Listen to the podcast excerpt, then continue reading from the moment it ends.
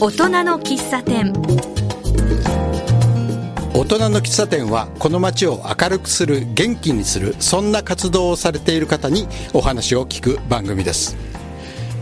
今回はちょっと趣向を変えて私橋爪徹が西東京市にあるあるお店に潜入したいと思います。ここはある遊びにはまってしまった大人たちが集まるお店なんだそうです。実は私も現在この遊びにはまりかけているということで一体どんなお店なのかこの目で確かめたいと思います。では早速行ってみます。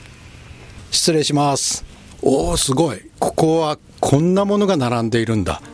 えー、秘密の味と感がプンプンです。ああちらにお店の方がいますね。ちょっと声をかけてみます。こんにちは。はいいらっしゃいませ。フリーサンドタンシようこそ。あその声はもしかして FM 西東京の番組 QRL のパーソナリティ鈴木信勝さんじゃありませんか？はいその通りでございます。えー、無線の話？今なんか天の声が聞こえたような気がしましたけれども気にせずにおきましょう。鈴木さんよろしくお願いします。はいよろしくお願いします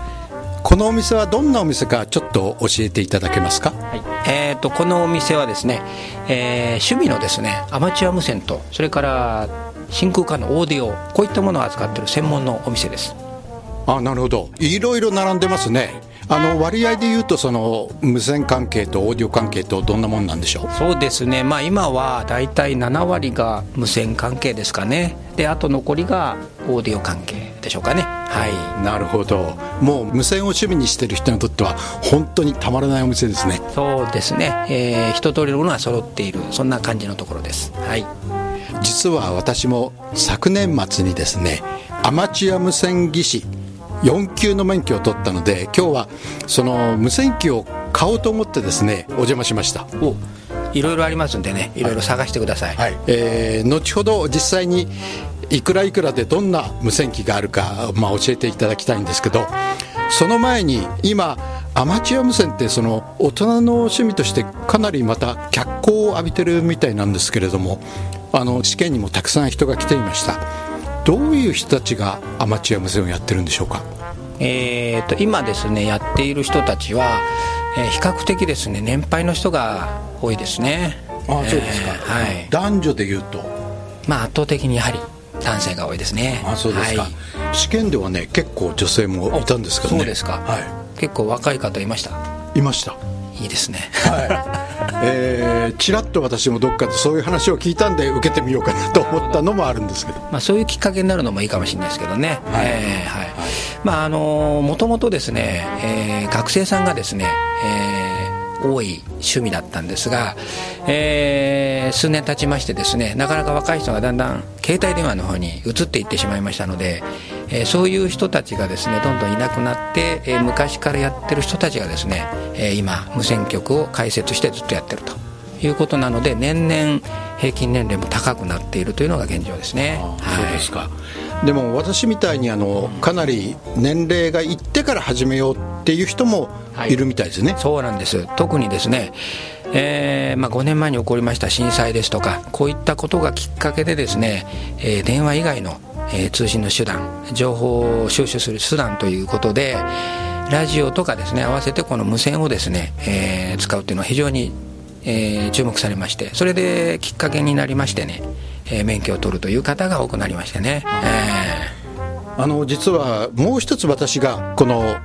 無線の免許を取ろうと思った理由がですね趣味であの山歩きをしているんですけれどもその山歩きの安全対策ということで持ってるといいんじゃないかなって思ったのもあるんです。はいはい。まああの安全対策と合わせてですね、えー、時折ですね、えー、遭難等でですね、えー、助けを求めるというものがですね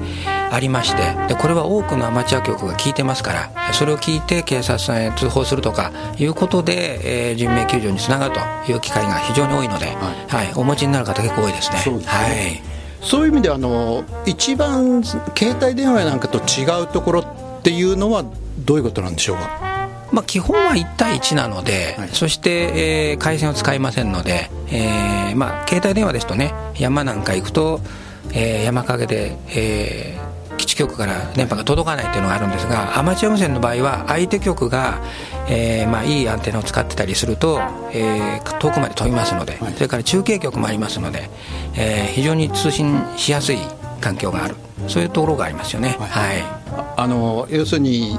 携帯電話っていうのは電話局からの電波が通じないと全く役に立たないということですね。ですよね、はい、えー、もうネットも何も使えなくなっちゃいますので。はい、でそれともう一つはですね無線は更新を聞くこともできるんですよね、第三者がですね、でそれでもって、えー、情報も拡散できるというところが。非常に電話と違うところですね、えー、そうですよね、はい、そういう意味ではすごく安心のような気もするんですけど、はい、多くの方が聞けるというのはね、はい、非常にいいと思います、そうですね、あともう一つねあのいわゆる給付号っていうのが僕、かっこいいなと思ったんですよ、あのいろいろとなんか CQ、CQ とか言いますよね、あれ、給付号っていうんですよね、えーまあ、そうですね、CQ はまたちょっと違うんですけど、まあ、給付号はですね、い、ろいろありまして、これは、えー、規則で決まってまして、はい、えー、通信ですから、非常にあのー、言葉でですね、長々というよりも、符号を言ってその意味を相手に伝えるというのが非常に多くありましてですね、はい、えー、かなりたくさん寄付があります、はい、あのそもそもその FM 西東京の番組の QRL というのも給付号ですよね、はい、そうですね。これはただいま通信中という意味で、はい、えー、番組これから始まりますよというねそういう意味ですね、なるほど、えー、あの給付号っていうのはそのままモールス信号にもできるんですよね。あもちろんです、はい、基本はねあの給付号っていうのはモールス符号をそうなんですか、えあの先にですね、はい、あのモールス符号から無線始まりましたので、はい、はい、そちらで使っていたのが、えー、そもそもの始まりです。そうなんですよね。モールス信号ってモールス符号ってあのえー、4級私が取った4級っていうのは一番優しいやつなんですが、はい、それでは必要ないんですよね。そうですね、はい、で3級から使うことができますので、はい。はい、えー、使うことができるというか覚えなくてもいいというかそれで私は4級でまず始めることにしました、はい、なかなかの無線やる人はですね喋、えー、ってるだけでは物足らないので、えー、そのうち皆さんモールスを始める、はい、こういう方多いですね、はい、はい、でも先ほどの給付語っていうのも一応全部覚えなくちゃいけないんですか？まあ一通りはねある程度のよく使うものは最低限覚えた方がいいかもしれないですね、えー、あそうですか、はいえー、と今ここにあのその時に使った、えー、とテキストがあるんですけど結構大きいテキストに2ページぐらいにわたって書いてありますよね。よく使うっていうのは例えばどういうのがありますか、えー、よく使うのはですねまず QSO ですね。QSO は更新です。はい、それからですね、えーまあ、QRL もよく使いますよ、はい、あそうですか、えー、QSO 更新っていうのは、はい、そちらは通信することはできますかってことですか、まあ、そういう問いかけと答えにもなるんですけど、まあ、一般的にアマチュア無線の場合には、えー、QSO よろしくお願いしますとかですね、はい、そういうような言い方をしますのでね、はい、あなるほど。単語の代わりに給付を打つというそういうことですかね。それをあの文章で言っちゃいけないんでしょうか？いやあの別にいいんですこれは。はい。あそうなんですか。給付号は必ずしも使わなくてもいいっていうことですか？まあそうですね、はい、ただまあまあ多くの方はモールス符号を使った更新しますのでその場合には旧符号を使うことが多いです。ああなるほど。それにさっき言ったようにかっこいいですもんね。旧符号でやるとね。私もこの旧符号はこれから一生懸命にですね覚えようと思ってますので。はい。ここでちょっと一休みして後半にはいよいよ無線機をいろいろ選んでいきたいと思いますので音楽を一曲お届けしたいと思います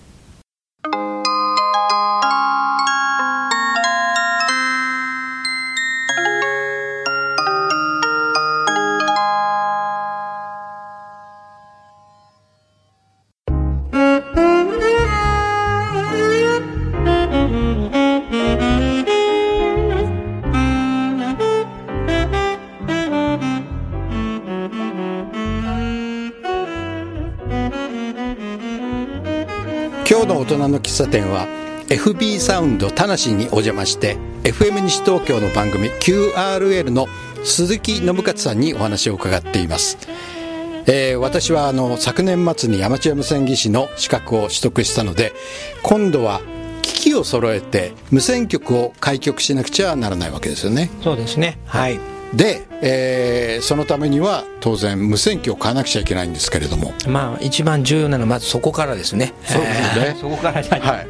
あのさらに重要なのは価格というか大体下はいくらぐらいからいくらぐらいまでのものが普通なんでしょうか、まあ、あのいろんなタイプがあるんですけどね、えー一番お手頃というか、えーお安い金額だともう2万円台前半ぐらいからですかね、で上を見ますともうキリがないんですけど100万円以上するものも当然今ありまして。え100万円以上っていうのは？ありますよ。それいわゆる設置型ですよね？そうですね、はい。あのー固定でね使う、はい。でーんとこう置いて使う。そういうようなもんですね、えー何が違うんですか？これやはりですねあの周波数を、がいろいろありましてですね、はい。えーその中でも短波帯と言われる一番まあ無線で言えば低い周波数ですかね、はい。えーこれを使ってまあ海外と交信ができたりとか、そういうためのものですね。はい。ああそうすると逆にあの2万円台の安いやつは海外とは無理なんですか？そうですね。単体ですと無理ですね。はい大体あの4アマっていう免許は海外はまだできなかったかもしれないですね、えーいやできますよ、はい、ああそうですか？えーはい。はい。あの出力が10ワットはい。で、短波の無線が使えますので、えー状況さえ合えば、えー短波の10ワットでもですね楽に、えー海外と交信ができますああじゃあ少しお金を張り込めばっていう感じですね。そうですね。ただまあ今はちょっと先立つものがないので、えー今日はですね先ほどおっしゃっていただいた2万円台ぐらいのものを一つ選びたいんですけれどもあこちらにいろいろ並んでますよね。えーいろいろとご覧いただければと思いますが、えー、とこの一番上の方にあるやつは、えーいわゆるあの携帯型ハンディ型というトランシーバーですね。はいそうですね。私がイメージしている無線機と随分違いますね。昔はあのまだ本当に中学生ぐらいの時にですね友達の家に行ったら無線機がこうデーンとあったんですけども結構オーディオ並みのすごいものでした。これはもうすごいハンディですね。そうですね、もうこれはあの、まあ、携帯電話とまではいきませんけども、非常に小型なんですけど、機能は非常に多くあの内蔵されている無線機ですね。はいあの今ここにあるこの辺りって本当にあの片手にすっぽりと入るような感じですよね。そうですね、まあ、そうやって使う、まあ、ことを目的に作ってるので、まあ、片手で十分操作もできるという考えられた無線機なんですね。であの出力はもう法律で決まってますからそんなに変わらないんですよね、そうですね。でこのタイプは大体、えー上限5ワットぐらいまでは出ますので、はい。ハンディ機ですともう十分ですね。ああはい。そうですか。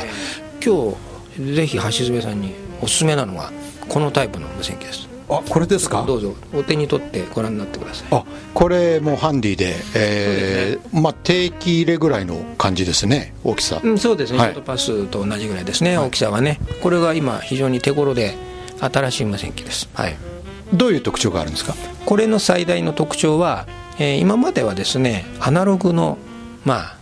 えー通信だけだったんですがこれはデジタルが使える無線機なんですね。で今アマチュアではですねデジタルモードは2つ種類がありましてこれが今主流になっているモードで D スターと言われる、えータイプですね。はい。えーでこれは、えーここの田無タワーの上にもですね中継局がありまして、そこを返しますと、えー広範囲で通信することもできるんですよね、はい。あそうなんですか、でそこの中継局はインターネットを介してますので、はい。えーその先を指定すると日本全国ですとかいろんなところと交信もすることができる。おすごい。非常に便利なものです。はい。はい。あいいですね。でお値段が2万3000円ぐらいですか、お手頃価格ですね。はい。これにしたいと思います。そうですか。ありがとうございます。早速。はい。じゃあ決めました、はい。D スター、えー、ID31 はい。っていうんでしょうか、あーこれで、えー早速やってみたいと思います、お買いありがとうございます。はい。これはあの特にアンテナをはい貼る必要はないんですよね、えーつなぐことももちろんできます。あなるほど、えその時のそのアンテナのつなぎ方とかそういうアドバイスなんかもしていただけるんですか？そうですねもちろんそれは。はい、はい、据え置き型というか設置型の場合はアンテナが必要ですよね。そうですね。あの今こちら橋爪さんの横にあるこういう細長い棒状のもの。これはみんなあの屋根の上に上げるアンテナですね。はい、これ、えーと、結構1.5メートル2メートルぐらいあるんでしょうかね。ね、まあ、これあの分割して入ってるんで長いものは、まあ、5メートルとかね、はい、えー、さらに長いものもあったりしますんでね、はい。まあ、長ければいいってもんじゃないんですけど比較的こういうタイプは長いほどですね、えー、動作の利得も高いので、えー、性能がいいということでしょうかね、はい、じゃあある意味大きければ大きいほどいいとも言えるわけですよね。うんまあそうですね。あとはまあ周波数によって低い周波数ですとアンテナもより大きくなりますんでしっかりした立て方をしないとこれは難しいですよね。はい、うん、その工事っていうのはどのぐらい大変なんですか？どのぐらいの時間でできるんですか？まああのプロに任せると1日ぐらいなんですけどね、まあ、昔はあの仲間内が来てですね屋根の上に登って、えー、アンテナを工事したんですけど今はですねその集まる人たちもですねだいぶ高齢になってきましたので 業者さんへ頼むケースが非常に多いですね。えー、その工事っていうのは大体いくらぐらいでできるんでしょう？これはねやはりいろいろありますね。無線機を買うお値段ぐらいで済む場合もありますし2倍3倍しちゃう時もありますしね、で特にあの鉄塔とかをですね建てる場合は下からの基礎工事から始まりますんでこれはちょっと人工事になっちゃうんですけどもね。はい、えー、でもたまに本当に鉄塔を建ててい。る方いらっしゃいますよね、うん、アマチュア無線をやってますとね、はい、どうしてもそういうのが夢ですからね、えー、20メーター30メーターっていうねタワーを上げてやってる方は相当ハマってる方でしょうかね。ね、え。ー、はい、すごい機材を持ってるんでしょうねそうですね、あの多分1台、2台じゃないと思いますね、なるほど。おそらく専用の部屋があって、はい。えー、たくさん無線機を積み重ねているというそんなイメージがすぐ思い浮かびますね。それはでもアマチュア無線をやってる人にとってはもう究極の姿ですね。もう憧れですよね、はい。まあ、ほとんどの方はそう思ってると思いますよ、すね、はい。えー、この趣味をね楽しんでる方は、はい。えー、でもそうするとどこからか天の声が「また無線!」とか言うわけですよね。でしょうね。もうそれを、まあまあ、絶えず戦っているという そういうところではありますね、はい、なるほどね、えー、はい。いい加減にしなさいよ。えー、ほどほどに自分の自由になるお金の中でやるっていうのが一番いいかもしれないですね。そうですね。はい、まあ道楽ですからね、はい。はい。それが一番だと思いますよ。はい。はい、もう一つその、まあ、据え置き型っていうんでしょうか。見た目はあのカーラジオみたいな感じなんですけれども、ねはい、これはどういうものなんでしょうか、これはですねあのいわゆるモービルトランシーバーといいまして無線機を車につけて、えー、運用するのが、えー、主な使い方。もちろんご自宅でもねできるんですけどもそういう無線機ですね。はい。やっぱり車に積む用なんですね。そうですね。はい、はい、車のちょうどえー、標準サイズに合う形で、えー、あのカーステレオと一緒にスポット収まる。そういうタイプですね。これもいいですね。あ値段もでもそれほど高くはないですね。やっぱり2万円台の後半から3万円ぐらい、もう付き合ってらんない。お値段はまちまちなんですけどね。はい。えっ、ー、とこれもなかなかいいんですけれど、はいえー、一つだけ問題点は私車持ってないんです。ああなるほど まあご自宅でもできるということですけどもね、はい、そうかそうか、はい、電源はでも電源さえあと用意していただければ、はい、ご自宅でももちろんできます、ハンディ機よりも、えー、しっかりした電波が出せますので、はい。そういう意味ではいいかもしれないですね。なるほど、で、えーと、もう少し上の、まあ、100万円までとは言わずに、はいえー、例えば10万円だとかそういうのもあるんですか？どんなのがあるんでしょう、えー、そのぐらいですとねちょっとあの10万円以上でもいいですけど中級機というんでしょうかね。あの入門機ではなくて。こんなようなちょっとまあラジオですとよくわからないと思います。がこういう形でですねもう少ししっかりポンと、えー、据え置き型というかねなるほど。そういうのがありますね、はい、これは、えーと、昔のラジカセのような感じなんですけど一見ね大きさとしてちょうどそのぐらいでしょうかね、はい、一昔前だとこういうねラジカセありましたけどね、はい、えー、この辺りはもうご自宅で落ち着いてもやるというためのものですね。真ん中にあのスクリーンっぽい窓があるんですけども、はい、そこに、はい、ここにいろんな情報が出てくる。はい、はい、それからボタンがたくさんになりますね、はい、これはこの操作部分が異常にありますんで、はい。まあ、これだけあると覚えるのが大変かなというぐらいのものですね。ああ、そうですか、はい、こんなのもあります、はい、これはおいくらぐらい？これは20万ぐらいですね。はい。20万ですか、まあ、今のこういうタイプですと安い方なんですでも。ああそうなんです、えー、そうなんですはい、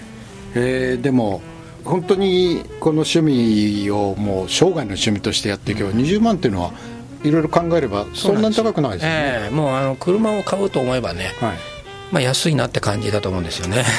もういい加減にしなさいよ。他の趣味例えばカメラだって20万の高級機ザラですもんね、はいはい、そういうのを考えればね、はい、どこにお金を使うかっていうね、はい、そういうことになると思うんですけどね。そうですね、えー、ちなみにあの鈴木さんはどんな機材を使ってらっしゃるんですか、えーと、自宅では、まあ、このタイプもうちょっとかなっていうのはありました。はい、はい、でお家にアンテナなんかも？アンテナありましてねはいえー、どのぐらいの大きさのアンテナ、もう大変ですね。はい、あのきちんとねと届け出をしまして、はい、あの許可を得てですねあの鉄塔を建てましてですねその上にアンテナがかかってると、えー、夜中に光ったりするんですか、えー、やりたいですけどねそこまで高く そうですか。はい。なんか面白いエピソードとかありますか？更新をしてたりして。更新ですか？はい。更新ではですね過去にあの堀江さんっていう方あのヨットで太平洋横断したりとかいろいろ。はいはい、はい、ああいう方とかですね、えー、あの結構無線でですねあのヨットからあの電波出したりしてましてですねはい。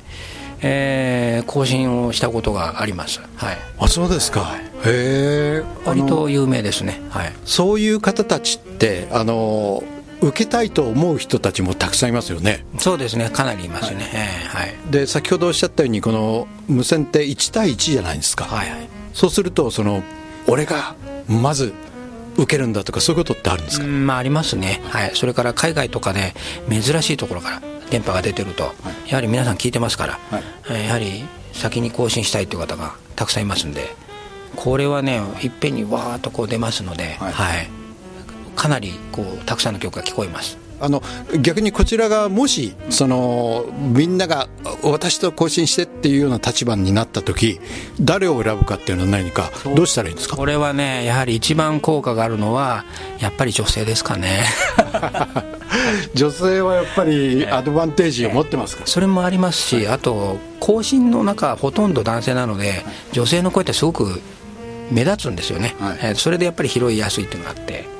なるほど、選択されやすいというね、はい、それがありますよね、はい、あじゃあ女性の方がこれを趣味にするってのも絶対ありですよね。これはもうかなりメリットはあると思いますよ、はい、はい、あの強い電波を出さなくてもですね比較的弱い電波でも目立ちますからすぐに拾ってもらいます、これはもうメリットがありますね、えー、それはいいですね。それであの更新をした後にえっとカードでしたっけ、はい、これをあの交換したりするんですよね、はい。え QSL カードといいましてですね、はい、これは更新したお互いのですね名刺交換みたいなもんですね。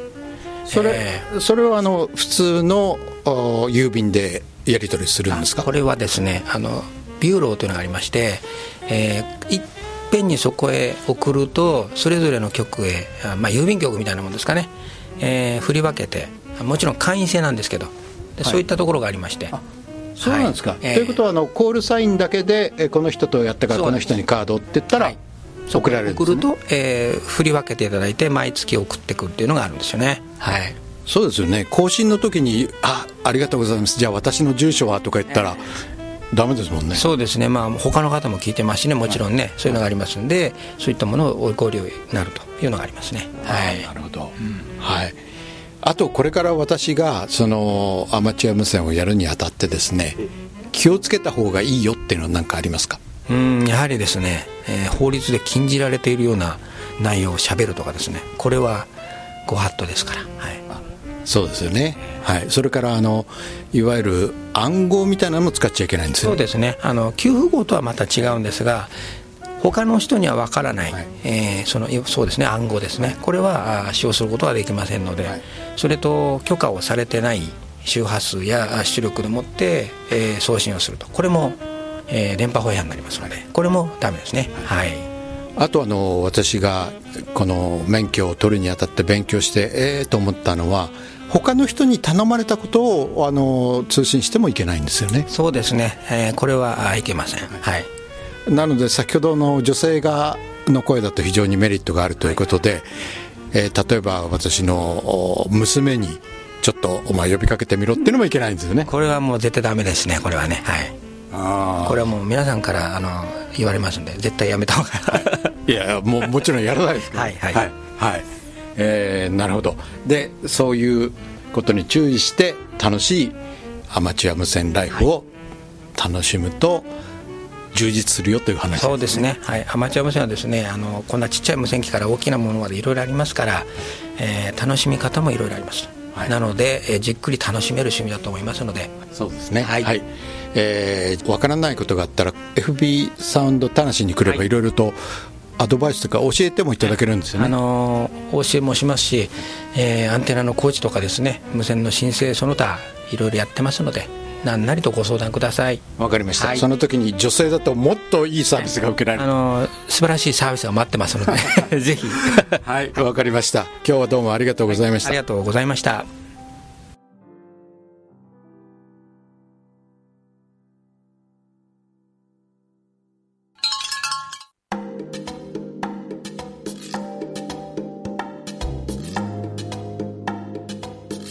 ということで田無タワーの麓にある FB サウンド田無で念願の無線機をゲットしました。